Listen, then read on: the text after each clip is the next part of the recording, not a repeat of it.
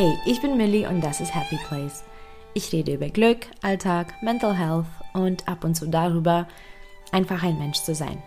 Wenn das deine Themen sind, dann bleib dran und hör weiter zu.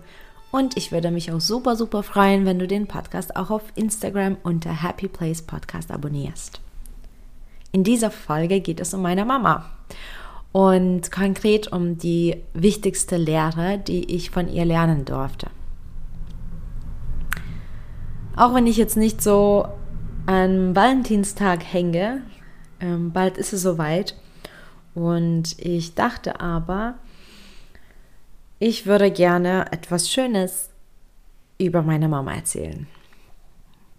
Denn sie ist echt eine tolle Person. Die hat mir sehr viel gegeben, sowohl materiell als auch geistig.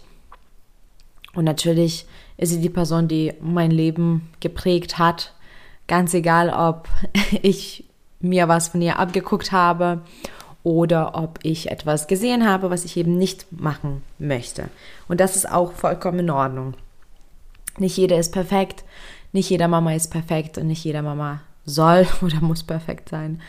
Das gleiche gilt auch für ähm, die Papas. Also ich bin da so ein Mensch, der, der sehr radikal die Verhältnisse zwischen Menschen sieht. Also ich finde natürlich Eltern und Geschwister und so, die haben ähm, ja eine andere ähm, Stufe, eine andere Prioritätsstufe in meinem Leben, aber trotzdem sind das nur Menschen.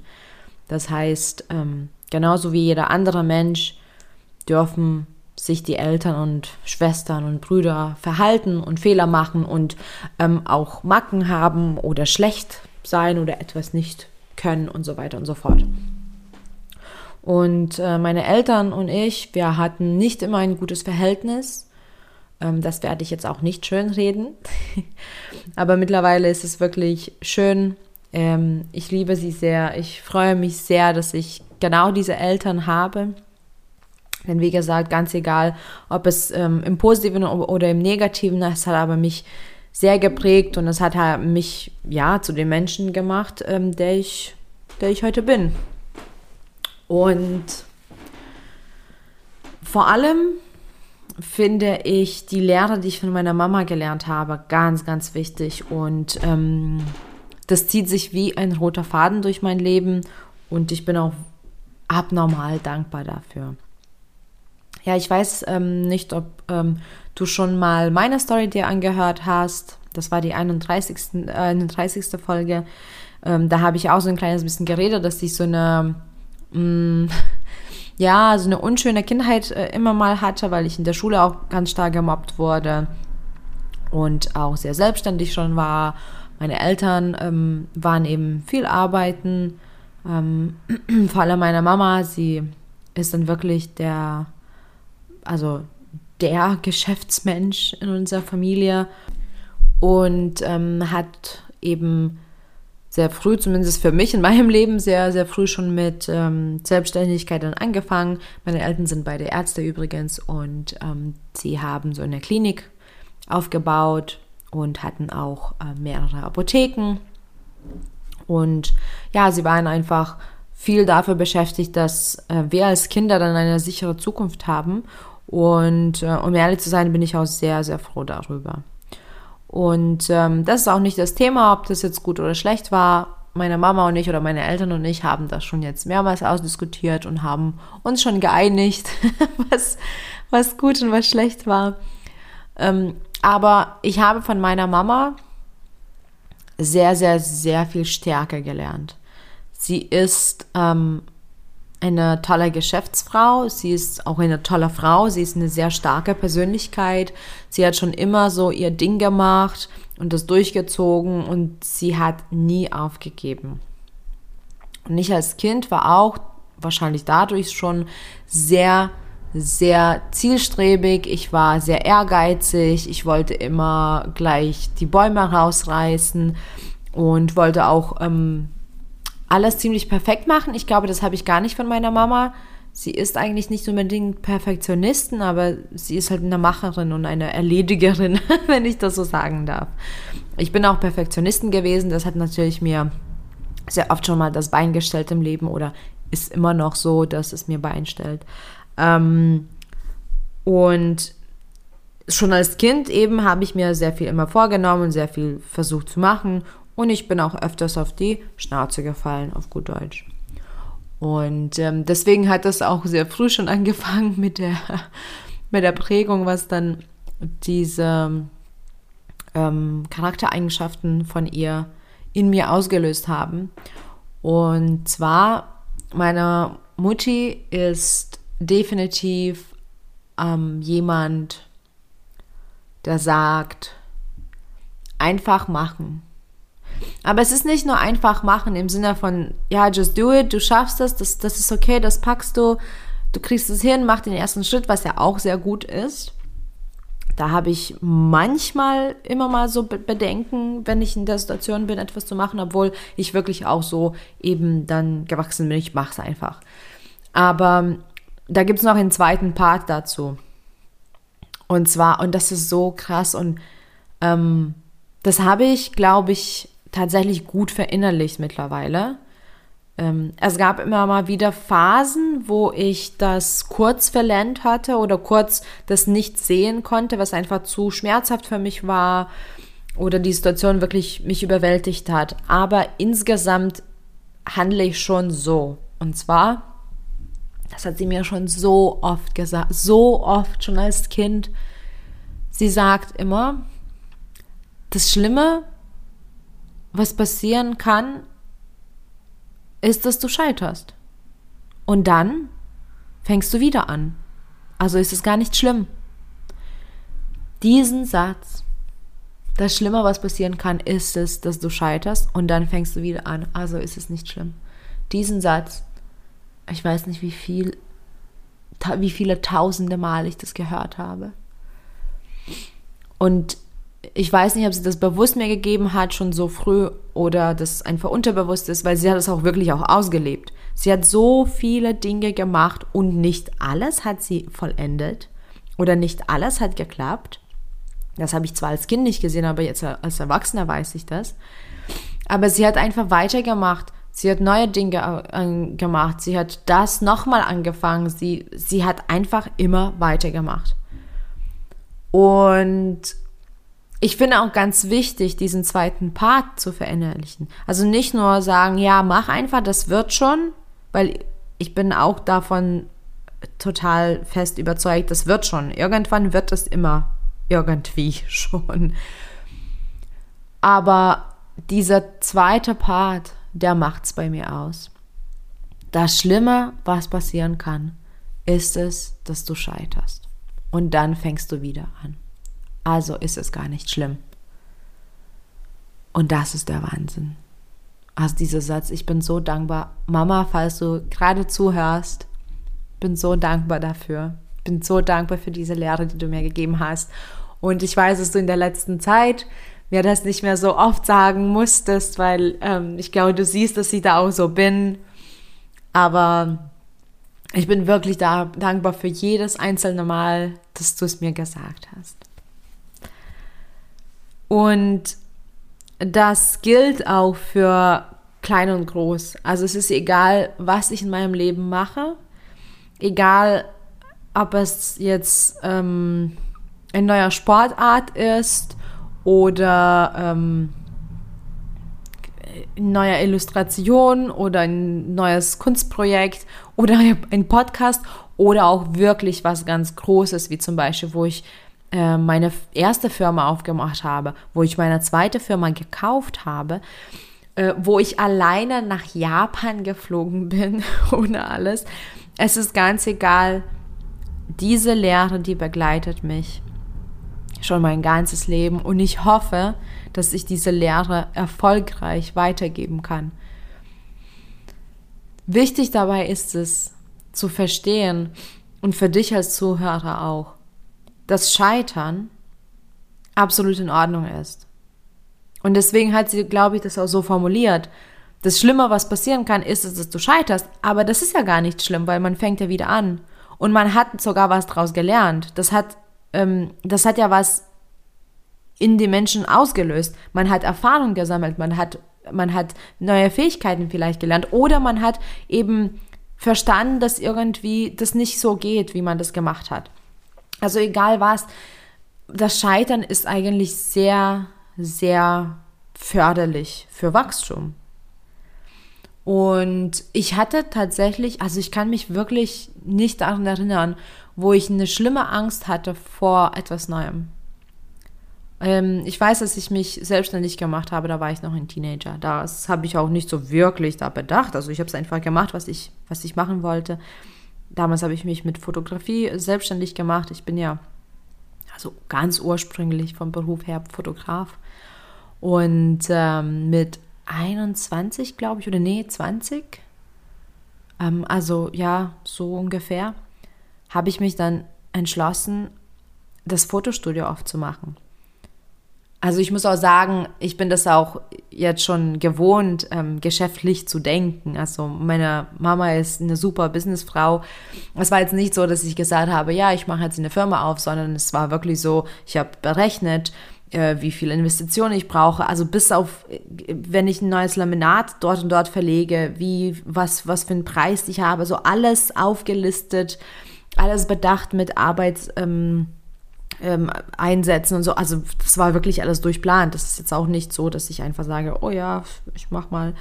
Ähm, aber trotzdem mit 21, das war so ein Riesenschritt und auch eine krasse Investition und auch ihrerseits. Also sie hat mich dabei auch unterstützt. Sie hat tatsächlich viel Geld mir gegeben. Ich habe dann auch wirklich wie ein Held schon gespart in den letzten Jahren und auch die Technik, die hatte ich schon alles nicht alles, ist übertrieben, aber ein Großteil davon hatte ich wirklich schon. Aber natürlich hat sie mich auch unterstützt, ähm, finanziell. Und da hatte ich auch, also ich glaube, das war auch das erste Mal, wo ich das auch wirklich dann hinterfragt habe. Ich habe gesagt, aber was, ähm, was, wenn das jetzt, was, wenn das jetzt scheitert? Und das hat für sie keine Rolle gespielt. Und ich weiß, es ist nicht selbstverständlich, die finanzielle Hilfe und auch nicht diese Einstellung. Deswegen habe also ich fühle mich sehr privilegiert und ich fühle mich sehr dankbar dafür. Und ähm, sie unterstützt mich immer, wenn sie kann, egal auf welche Art und Weise, weil ähm, sie das auch nicht sieht. Also ich glaube, sie sieht das auch gar nicht als ähm, Investition, die dann nicht zurückgezahlt wird oder scheitert oder so, weil sie weiß, das Schlimmste, was passieren kann, ist es, dass ich scheitere. Aber dann fange ich wieder an. Also ist es nicht schlimm. Und das ist so befreiend. Dieses Konzept, ich sag's dir, das ist so befreiend im Kopf. Es ist nicht nur, dass ich einfache Dinge umsetze oder dass ich mit dem Scheitern irgendwie besser umgehe, aber es ist so befreiend, weil man weiß im Kern, dass egal was ich mache, es ist in Ordnung. Also ich bin nicht ergebnisorientiert. Ich bin wegorientiert. Nicht das Ziel, nicht das Ankommen. Ich bin total gespannt auf das, was ich mache. Ich bin im Jetzt und ich gebe mein Bestes. Ich gebe mein 100 Prozent.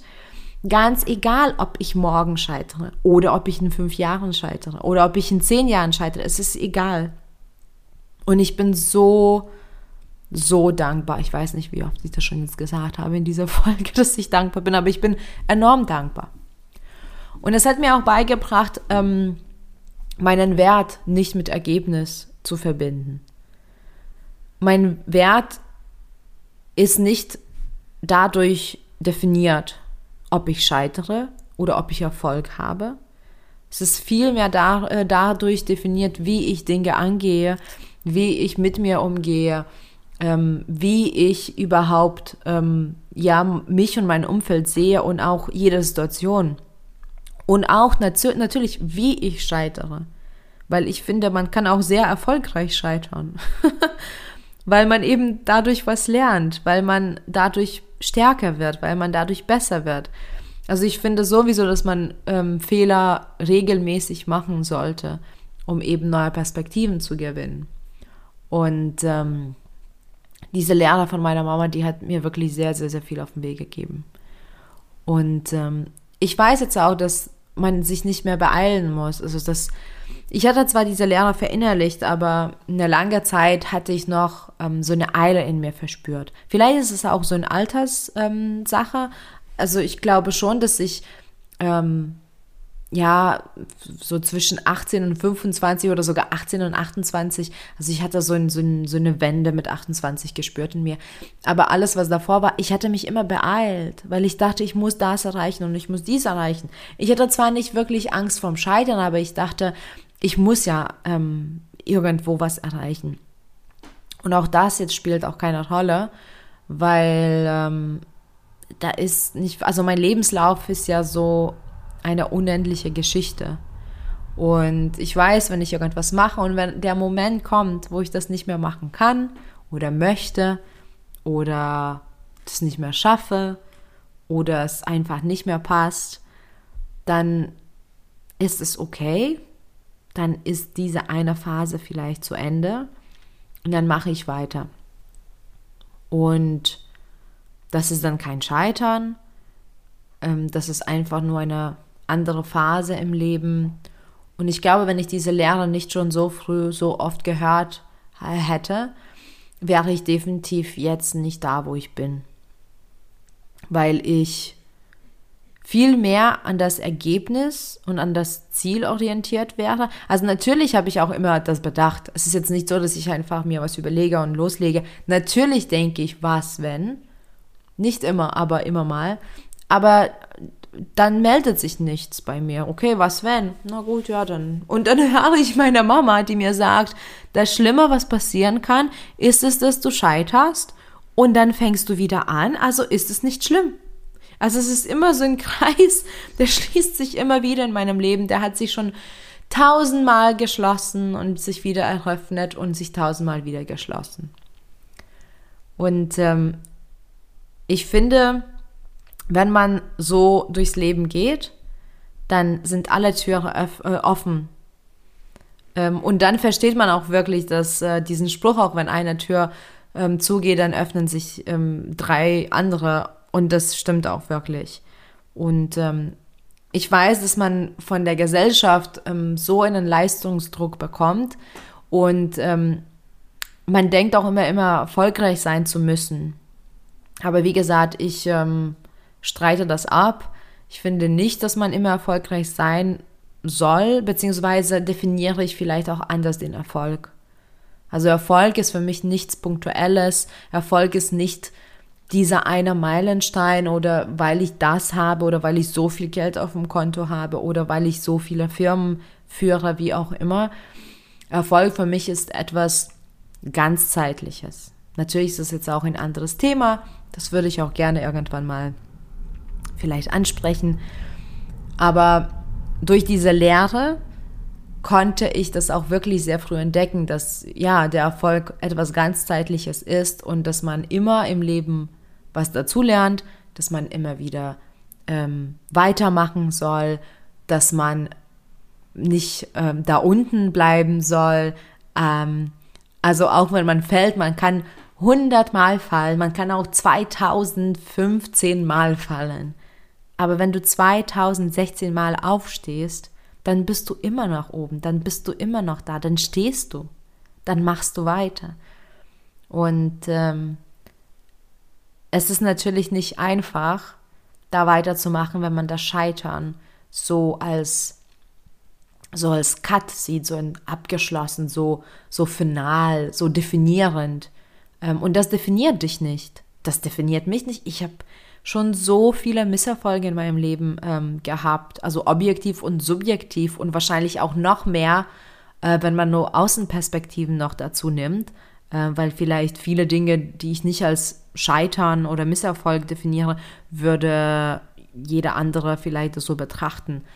Also ich hatte sehr viele Misserfolge, aber die definieren mich gar nicht und mich mich interessiert das auch gar nicht, wo ich gescheitert bin. Also klar, zum Punkt, ähm, ähm, in dem Moment, wo es passiert, dann lerne ich draus, dann nehme, mir, den, nehme ich mir was davon mit, aber das ist dann nicht final für mich und ich mache weiter.